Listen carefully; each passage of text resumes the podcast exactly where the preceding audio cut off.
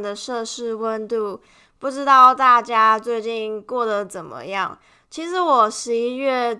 这个月呢，我的行事历是满满的，真的是每天都是满的。十一月我觉得是目前我二零二零年，也就是今年过得最充实，也是目前很快乐的一个月。因为其实墨本大概是在十月底、十一月初左右，慢慢回到正常，然后就是回到正轨的生活。我觉得现在的生活的话，已经跟正常的生活其实差不多了。那也是因为之前呃大部分的时间都待在家里面，我累积了很多我想要做的一些事情。所以我十一月的行事历才会那么的满，对，那这个月也过得非常的快。我发生了一些呃想要抱怨的事情啊，但是同时我又有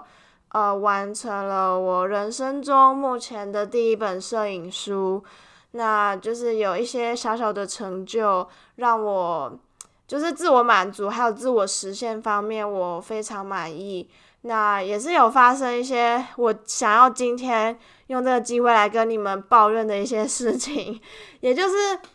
这件事情呢，其实还蛮 recent 的，就是大概两三，好像是前天吧，就是想前提跟大家讲一下，在墨尔本呃有一个交通卡，就是你坐火车、坐电车、坐公车的那个交通卡叫做 Mikey。那对国际对国际学生来说的话呢，呃，你可以买一年份的 Mikey 卡，就是会比较有优惠。我自己算下来的话是省钱省很多。那给国际学生的优惠，一整年随便你搭次数，不管你搭到哪里，就是只要你在墨尔本这个州搭车的话，不限次数，不限区域，随便给你搭一年份的。呃，价钱大概是台币一万七左右。那好死不死呢，我在前几天，哎，不对，前几个礼拜才刚 update 这张卡，我在前天就丢了那张我的 Mikey。我真的觉得，哦，我的天呐，真的很怎么说，就是对自己很无奈，然后又有一点小小的生气，因为其实我有一个 card holder，就是呃。呃，那个叫什么卡夹？然后我的卡夹里面有两张卡，我的卡夹是无印良品的，我不知道大家有没有看过，就只有正反两面而已。那有一面就是我的 Mikey，有一面就是我家里面要刷的那个卡。但是我有一天，就是前天的时候，我下电车之后，就是我习惯我会把我的卡夹还有我的手机一起拿在同一只手上，但是因为我不知道，就是不知道为什么我。下电车之后，我就大概走了三分钟的路到家，发现哎，我找不到我的卡夹，就是我从来没有弄丢我任何一张卡，然后我也很少掉东西，然后那个时候我就想说，惨了，哇塞，Oh my god，真的假的？该不会真的不见了吧？然后我。其实当下有点慌张，因为我已经花台币一万七在这个年票上面，那张卡对我来说非常重要，因为价格很高。然后我想说，那如果我弄那的话，之后要怎么办？我就开始有点慌张。然后我就在我家门口开始找我外套里面啊、口袋什么，到底可不可以找到我的卡夹？那我那时候我最担心的是我的 Mikey 卡，因为就是花了台币那么多钱，要不然其实。就是我家里面的那张卡，我再买一张就好了，没有什么大不了的。反正就是我尝试让我自己 calm down，冷静下来之后，我看了一下手表的时间，嗯，中午十一点三十五分，我就想说，等一下可以回去火车站的柜台讲一下我的卡弄丢了，然后看有没有人捡到，或者是我可不可以再补办一张等等。然后就是我进家门之后，就先买了我家门的那张卡，对。因为我想说找回来几率实在是很低，因为澳洲的效率很低。然后我觉得打电话去的话，就是客服他那个回应也很烂，你知道吗？然后就是没有一个会有一个下落的那种 expectation，所以我就先买了我家里面的那个感应的卡。然后就是我上来吃个吃个寿司之 吃完寿司之后，我再出门去我家附近的火车站，然后柜台人员就跟我讲说没有人捡到，那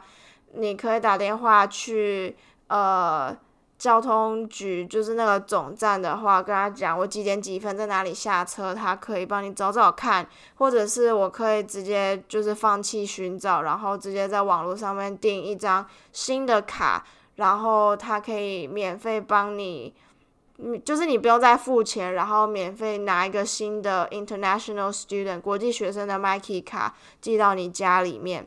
那那个时候，其实我有原路找，我都找不到。然后我也非常确定，我那天就是口袋啊、背包啊、外套什么，就是我能找的地方都找遍了。我非常确定，就是我在下电车到我家里的这条路上的那段时间掉的。但是我真的找不到，然后我也就是那个客服真的很烂，所以我就放弃了，所以我就回家在网络上面就是订了一个 replacement card，反正就是很 disappointed，然后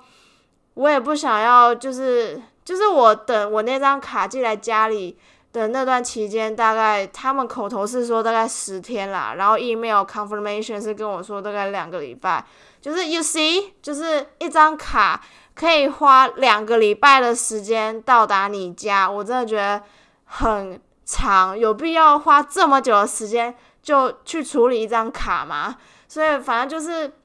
等那张新卡寄到我家之前，我这一段空窗期就是我可能要买一个礼拜的 m y k e y 卡。或者是我要储值等等之类的，但是我都想说，我已经花一万七在那张卡上面了，我实在不想再花额外一个礼拜的那个钱去买一张新的 m i k e y 卡，所以我现在的决定呢，就是能走路就 走路，然后或者是能不出门就不出门，反正就是我不想再多花那个钱了。然后一方面也会自己多想说，呃，就是万一他在寄送的过程中不见，或者是。呃，他们说到收到太多笔工作量或者是订单的话，忽略我的这个订单的话，我要怎么办？因为已经十二月很重要的一个节日跟 holiday 就是 Christmas 嘛，然后就是因为大家都很注重这个 holiday，所以我也不确定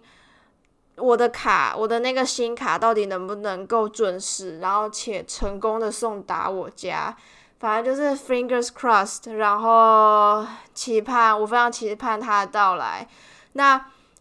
抱怨完这件事情之后呢，我想，我想说，先把我想要抱怨的东西先抱怨完，然后再讲，跟你们讲一些比较开心正向的事情。第二个我想要抱怨的呢，就是我上个礼拜承诺大家说我会讲墨尔本时装周的一些经验，跟我看的呃走秀，但是我。对于上个礼拜我看的那一场走秀，非常的失望。我觉得，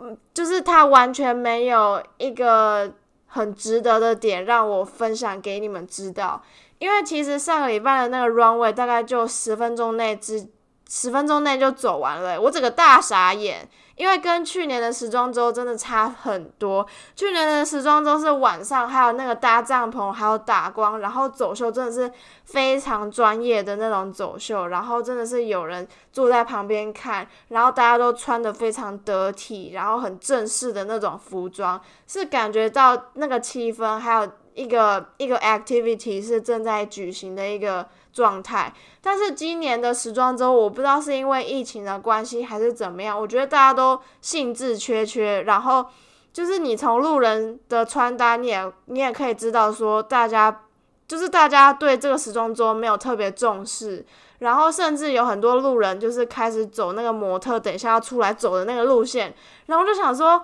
你不知道今天有时装周吗？然后反正就是很失望就对了。然后因为。就是因为疫情的关系，所以很多时装周的那个走秀，就是户外还有室内的那些走秀，都已今年取消非常多场，然后甚至有一些走秀就是移驾到 online 的走秀这样，但是还是有一些户外的啦，就譬如说我上个礼拜看的那一个，他们称之为 pop up runway，就是 pop up 的意思就是可能走。就是出来走一下，然后就没了，就是短时间内的那种 pop up。就是我没想到他这个 pop up 的时间就十分钟之内，我整个大傻眼，因为他网络上面写的时间是一个小时，所以我以为会想说，哦，会有很连绵不绝的 model，很专业的 model 一起不断的走出来走出来，然后摄影师一直啪啪啪一直拍照的那种，不是，完全非常的冷清，然后就感觉。就是因为我看的那个 runway 的秀是在墨本市中心，是在很多 shopping mall 的一个地方。然后就是因为圣诞节快到了嘛，很多橱窗还有一些街上面的摆饰啊，什么都很很有圣诞节的气氛。然后你就想说，有一个时装周穿越这些圣诞的装饰，然后这些摆设就很奇怪，因为时装周它没有很盛大，所以它感觉有点被圣诞节的那个装饰跟气氛吃掉，所以就觉得这个时装周到底有没有在举办啊？就感觉有，又好像又没有，反正就是很失望就对了啦。Anyway，就是希望明年的时装周。可以如如如期举行，因为明年是我大学的最后一年。然后明年的话，我因为学校主修嘛，所以我觉得我对时尚应该也会更了解一点。所以 fingers crossed again。然后讲完两个我想要抱怨的事情呢，终于要来到了比较快乐的事情，也就是上个礼拜的 Thanksgiving。其实澳洲人不会庆祝感恩节这个东西，因为这个是比较 more American 的文化。但是因为我今年的呃美国朋友他回不去美国，然后就是再加上他已经结婚了，然后自己也有跟他老婆呃养了一只狗，真的超可爱。我真的超级久没有看到狗了，因为墨本它是一个很注重呃。爱护动物，然后也是很注重你呃家猫家狗的一个地方，所以其实，在路上你是看不到流浪猫跟流浪狗，或者是任何的流浪动物，因为他们今年回不去美国嘛，所以我们就想说，我们就这些我同一个学校的国际学生，就大家一起吃顿饭这样子。虽然说我朋友就是那个美国朋友 Jason，他是土生土长的美国人，没错，可是因为他跟他妻子。在这个世界上面走遍了非常多国家，然后也呃在某一些国家有长居过几年的时间，所以他跟他老婆其实不太吃你们就是我们大家想象中非常呃 classic 的美国菜，比如说烤鸡啊、薯条、汉堡什么的，他们其实没有那么的非常 American，然后再加上因为他老婆是 half American half Indonesian 就是一半是印尼人，所以我们最后就选了一间印尼的餐厅。那说起来感觉会有点怪怪的，或者是好笑，就是 Thanksgiving 去吃一间印尼的餐厅。不过就是讲起来应该也是情有可原吧。对，就是毕竟他们不太吃美国菜，然后然后再加上他老婆是印尼人，所以我们那天大家真的是聚在一起，然后一起吃顿饭，真的是非常快乐。对，然后我另外一个朋友，来自 Faroe Island 的一个朋友，他也有带他女朋友过来，然后他女朋友真的超级漂亮。我不知道大家有没有看那个最近很火红的那个 Netflix 的 show，呃，The Queen's Gambit，中文叫做《后裔骑兵》，她长得非常像里面的那个女主角，真的超级正，然后就是头发。发型没有像，当然没有像女主角那么完美那么好看啦，但是还是有点相似度。然后那个眼睛真的超级漂亮，Oh my god，真的，哦，这我就觉得真的觉得超级像，真的非常有气质。对，然后然后就是我们那天吃完饭之后啊，就是刚好 Jason 家就在隔壁，所以我们就大家一起去他家呃玩狗啊，然后 然后又一起聊聊下天这样子。那不意外的话，今年的 Christmas 大家应该还是会聚在一起了。但是到那个时候，我那个 Faroe Island 的朋友还有他女朋友已经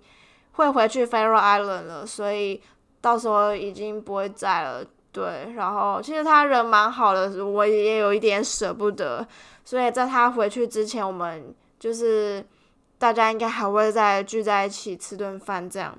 在最后一件事情呢，这个故事有点长，我希望大家可以有耐心的把它听完。就是我录音的今天是星期四，那我昨天跟今天我都待在我一个台湾朋友叫 Simon 他们家里。那我去的原因是因为我要去做我的棚拍的作业，就是我要拍 environmental portrait 的作业，所以我就跟我学校借了两盏灯，还有一些器具啊，像柔照灯或者是呃，对不起，柔光罩，然后还有 umbrella 或者是一些其他有的没的小东西。Simon 就有来学校接我，然后我们在一起，呃，他开车一起回他家。其实他家住墨尔本市区非常远的地方，然后他大概我记得他跟我家大概离了二十公里远左右吧，所以我们就开车，其实开了大概一个小时多左右，就是喊我去学校拿东西啊，然后把东西搬上车，然后回去的那个时间，真的大概一个小时左右。反正就是我那天下午 environmental portrait 的照片，我都拍完之后，我们晚餐就一起煮台湾菜。因为其实我自己一个人住，我不太会煮台湾菜或者是太亚洲的东西。我会想说，你都已经来澳洲了，那你就呃不要再那么去常接触太亚洲或者是太台湾的东西。所以对我来说，我。因为一个人住嘛，所以我也很久没有跟就是台湾朋友，好几个台湾朋友，然后一起坐在大桌子，一起好好坐下来吃顿饭。像我在台湾跟我爸妈一起吃饭的那种感觉，我是来墨尔本这边一年多之后，从来没有过这样的经验。所以其实那天晚上的那些菜单都是我订的，然后那些菜单呢，都是我在。台湾的时候，我爸妈很常煮的那些菜，就是我跟 Simon 还有他哥，我们三个人一起煮那些菜。煮完之后，我们一一端到那个餐桌上面，然后好好坐下来吃顿饭的时候，其实我有点感动，因为 Simon 在台湾的时候，他是我台湾的家对面的邻居，然后我们两家人就是都认识，然后。就是我跟他哥，还有 Simon，还有他小阿姨都还不错。就是因为他是我在台湾的邻居，然后我在高二的时候就有认，对，就是跟 Simon 蛮熟的。然后就是他先来澳洲嘛，然后我后来才来墨尔本念书，所以他其实对我来说有点像是家人的存在。就是我们真的太熟了，然后再加上我们家人都认识，我也认识他爸爸妈妈之类的，所以。对我来说，我们坐下来一起吃饭的时候，我觉得就是很感谢的那种心情吧。这吃的超级饱，因为我们煮的真的太好吃了。吃完晚餐之后，我们四个人就是我跟 Simon 他哥还有他小阿姨，我们就一起出去散步。那就是我们散步散到一半的时候，他哥哥就突然指着一个方向，就是一个铁卷门，说：“诶，那个是什么东西？”然后我就看过去。诶，是一只猫诶，然后我们四个人就停下脚步，然后那只猫小小的，我觉得看起来大概一岁左右吧，就跑过来我们身边，然后我们就想说，哦，它可能是有人养的之类的，因为我们其实出去的那个时间已经快要天黑了，看不到屋子里面有什么东西，但是。就是其实我们经过遇到那只猫的那附近都是在盖房子啦，所以我们就想说可能会是流浪猫之类的，然后我们就不以为然嘛，就没有太大惊小怪，我们就继续走。我们遇到那只猫的那个地方，到走回 Simon 家大概走了一两公里左右吧，然后那只猫就跟着我们走了一两公里，诶，你们知道吗？然后就是它跟着我们过马路。然后也跟着我们转弯，然后就是甚至他过马路的时候，我还很很怕他会被车撞，因为我因为我们四个从来没有养过宠物，然后也对猫其实没有太多的知识，反正就是很小心翼翼。然后我们甚至途中他在我们脚尖转来转去，都差点挡到他路，反正就是很有趣的一个经验。然后因为它其实很小只，所以我们就有在猜它是不是可能是。呃，被弃养，还是甚至是有一个流浪的妈妈把它生下来，这样，反正就是最后他跟我们走了在一两公里的路回到家之后，我们就呃给他温牛奶喝啊，然后那个时间那个时候大概已经十点左右了吧，那时候小阿姨就叫我跟 Simon 开车出去最近的那个超市买猫食。然后那个时候，我自己心里面就有一个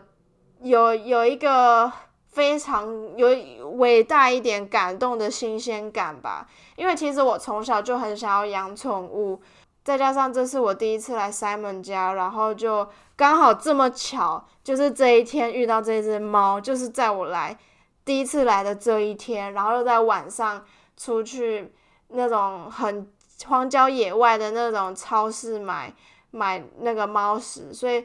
那种感觉就觉得这个就是国外的生活吧，这种感觉。对，然后反正就是我们买完之后就回来给它吃啊。我们那天晚上围绕的话题都是在那只猫，然后就狂 Google 一些猫的知识，还有什么需要看的一些注意事项等等。最后我们就决定说明天早上要把它带去附近的兽医店看。我们把它带去兽医店的那个路上呢，就是我坐在副驾驶座，捧着一个纸箱，然后手抓着那只猫，因为它真的太活泼了，就是而且它又非常的亲人，我们都觉得说它已经亲人到了那个程度，感觉是有人养的，不太像流浪猫，所以其实那个时候我们心里面有一个底，说就是我没有做好心理准备说。它可能是有晶片的一只猫，那因为 Simon 他本身就蛮想要养宠物的，但是他没有想到是在这个情况下面突然遇到一只猫，因为他自己的设想是有稳定的工作、稳定的收入之后再养宠物，没想到这一天来的这么快。反正就是我们那那在车上呢，就是我很战战兢兢的抓着那只猫，因为其实我。对会动的那种生物 有点怕，我不知道这样讲会不会很奇怪。反正就是我会觉得狗啊、猫啊是很可爱的生物，可是它们太过动，或者是怎么讲，就是可能就是他们会有一些举动会让我觉得有点可怕。对，所以其实那短短的五分钟的路程对我来说有点战战兢兢的。反正就是我们到了。呃，兽医之后，那边的柜台人员就建议我们说打电话给呃 center 的人员，就有点像是动物收容所 shelter 那种，说我们有捡到流浪猫，然后就是他会呃问你的意见，看是要收容所的人亲自到你家把那只猫接走，还是你想要直接领养这样子。然后我们回到家之后，就是有跟小阿姨讨论一下，就是有，呃，后来我们就决定打电话给那个 center 的人员，然后当天下午他们就把那只猫给接走。那如果说在七到十天之内都没有主人来领养的话，我们就那个优先的领养权。其实我觉得这个几率还蛮大的诶，因为那只猫它没有晶片。就是因为加上 Simon 跟他小阿姨都还蛮想养的，但是他哥哥比较偏狗派那边，所以我就不知道他们到最后的决定是会是怎么样。但我会希望，我会希望他们领养啦，因为我觉得既然那么小的一只猫，昨天晚上跟我们走了一两公里，应该说跟我们也是蛮有缘的，所以。如果说他有他们家有成功领养的话，我以后就有理由去 他们家玩了。所以期待之后还可以在三门家看到那只猫。那最后结语的话，我会想要跟大家分享一个我，其实我今年对自己的那个目标有一点小小失望的一个事情，就是其实我在去年底的时候，还有今年初，我就有。对自己立下一个目标，是我二零二零年，我希望我可以在半个小时之内游泳游到一千公尺。我会下这个目标，是因为一方面是因为我希望我自己能够有一个就是长时间规律的运动之外，另外一个原因是因为我以前在台湾的时候是某一个学校的游泳队，所以。因为那时候是在国中时期啦，所以我上高中之后就是课业压力比较重，然后也比较忙，所以我高中之后就从来没有再回去过那个游泳队了。但是我呃，我都还是会游，没错，但是那个体力还有那个速度是跟以前差非常多的，所以我会希望今年，呃，我可以在半个小时内游到一千公尺。其实我在今年年初的时候，就是疫情还没有爆发之前，我可以在半个小时内游到五百公尺。那个时候我就想说，我还有二零二零年一整年的时间可以练习，还有花时间去游泳。我相信我在半个小时内是一定可以游到一千公尺。但是我完全没有想到，之后疫情的爆发，让很多的游泳池、还有公共场所，或者是呃 gym 啊、体育馆等等之类的都关闭，所以我有很长的一段时间。嗯，没有机会去游泳池游泳。那因为是我刚刚开头有讲说，十一、十二月就是墨尔本回到正常生活的两个月嘛。但我其实还是会有一点小怕，因为我觉得游泳池是一个还蛮开放、有点裸露的地方，而且再加上水是一个很强的媒介，所以我其实还是心里有点怕。所以我觉得我应该会明年。或明年的时候，明大概明年一月才会回去持续游泳吧，就是拖了一年的小遗憾。那我就是希望明年的时候可以把游泳这个感觉，还有当初在台湾的那个体力把它练回来。如果我有成功的话，一定会跟大家说的，哈哈。等我等我的好消息。今天这集大概大概就是这个样子吧。我会希望，呃。